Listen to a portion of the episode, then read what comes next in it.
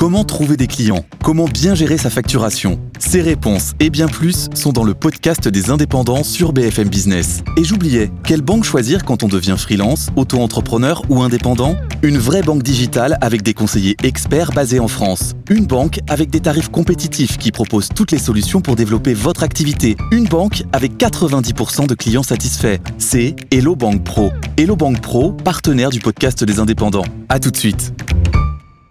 Good Morning Business, la pépite. À l'occasion de la Fashion Week cette semaine à Paris, on va parler du secteur de la mode avec notre invitée Camille Châtelet. Bonjour. Bonjour. Vous êtes fondatrice des boutiques Entremain. Vous souhaitez développer le, le plus gros réseau européen de boutiques de vêtements de seconde main avec des, des magasins euh, physiques. Comment est-ce que vous définissez le, le, le concept? C'est quoi? C'est quelque chose d'intermédiaire entre les friperies traditionnelles et Vinted? Oui, exactement. Laissez-moi, je vais vous présenter un peu plus euh, en détail Entremain. Si je vous demande, est-ce que vous êtes déjà rentré dans une fripe?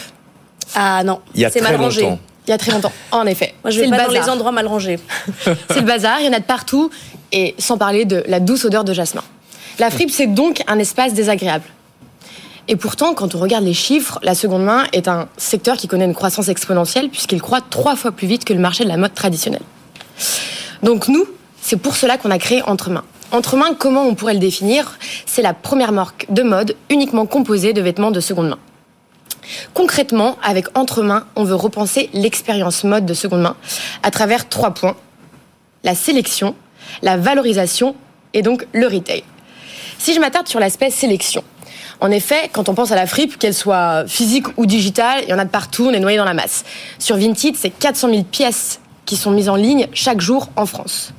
Donc, on ne sait plus vraiment où donner de la tête. Ça, c'est le syndrome Netflix C'est-à-dire qu'on passe trois heures à essayer de trouver quelque chose à regarder et puis au final, on va se coucher Exactement. Et Ca- Camille, je- j'entends votre pitch, il est, il, est, il est très bien construit. Julien Casquet, si vous avez choisi cette pépite euh, ce matin, c'est parce qu'il y a une différenciation des boîtes de seconde main. On en a reçu, allez, peut-être 15 depuis le, par semaine. le début de l'année.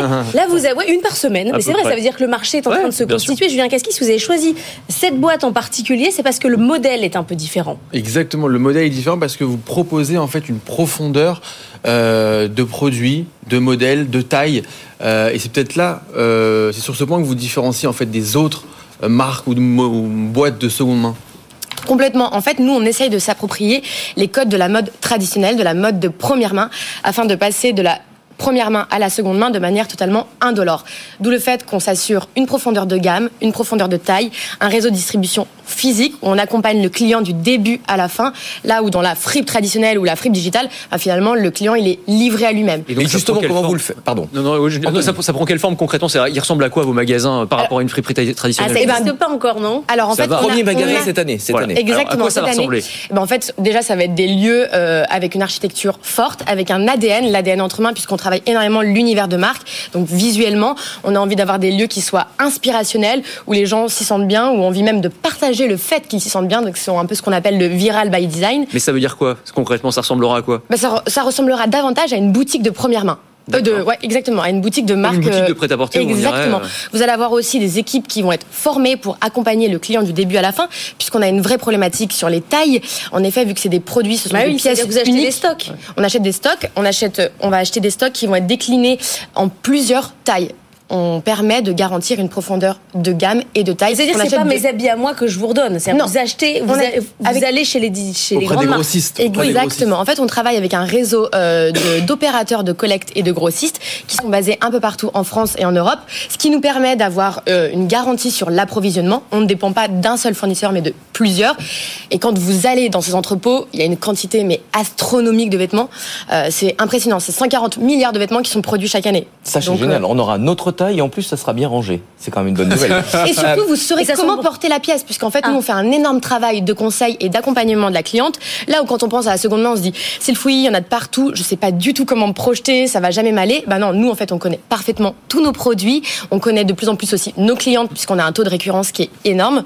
Et donc, du coup, on est capable d'accompagner et de lui créer une silhouette dans laquelle elle va se sentir bien, puisque, en effet, au départ, la mode, c'est quand même un, un territoire d'expression. On a envie d'être bien et d'être confiante dans ses vêtements. Camille, J'ai une interrogation sur votre positionnement milieu de gamme. C'est ce que vous avez choisi. Vous dites un prix moyen 65 euros. Est-ce que c'est forcément le créneau le plus porteur? On voit bien qu'en ce moment, le milieu de gamme, il a de grosses difficultés. Beaucoup d'enseignes euh, qui sont sous pression. Certaines ont disparu. On a encore eu Gap cette semaine qui a été placé en, en euh, redressement judiciaire. Alors oui, vous avez tout à fait raison, sauf que nous, on n'est pas sur le marché de la mode traditionnelle, mais sur le marché de la mode seconde main, qui lui connaît un boom absolument euh, incroyable. En 2018, c'était 1 milliard d'euros de chiffre d'affaires en France. Là, on a dépassé les 7 milliards d'euros en l'espace de 4 ans. Donc c'est quand même assez considérable. Nous, on repense vraiment plutôt euh, l'expérience en magasin, et c'est pas tellement le prix qui compte, plutôt que le produit que l'on propose. Julien Il y a les grandes marques aussi, un Sandro, euh, Mage, euh, qui se mettent aussi à la seconde main. Est-ce que ça, ça vous inquiète? Non, pas du tout, puisque eux, euh, on n'est pas vraiment sur le, le, même modèle, puisqu'on reste sur un produit qui est quand même plutôt mass market. Nous, on cultive aussi le côté la singularité, puisque c'est que des pièces uniques. Donc les gens qui vont chez nous vont chez nous pour le style, pour le côté unique, singulier, et ce sera pas la même personne qui ira acheter de la seconde main Sandro. Comment vous comment vous financez tout ça et comment vous vendez euh, à des investisseurs l'idée de refaire des boutiques en physique? Alors comment on finance tout ça? Actuellement, on est autofinancé. On a un point de vente aux Galeries Lafayette Haussmann puisqu'ils ont ouvert un espace euh, Restore qui est dédié Absolument. à la seconde main, donc depuis août 2021. Et, euh, et comment on espère aussi bah, accompagner toute cette croissance et qu'on a envie d'ouvrir du coup notre premier point de vente cette année, qu'on pense plus comme un lieu de vie. On a envie d'offrir aussi aux clients des services additionnels, de retouches, de conseils en images. Donc Et faut de l'espace, donc faut des sous.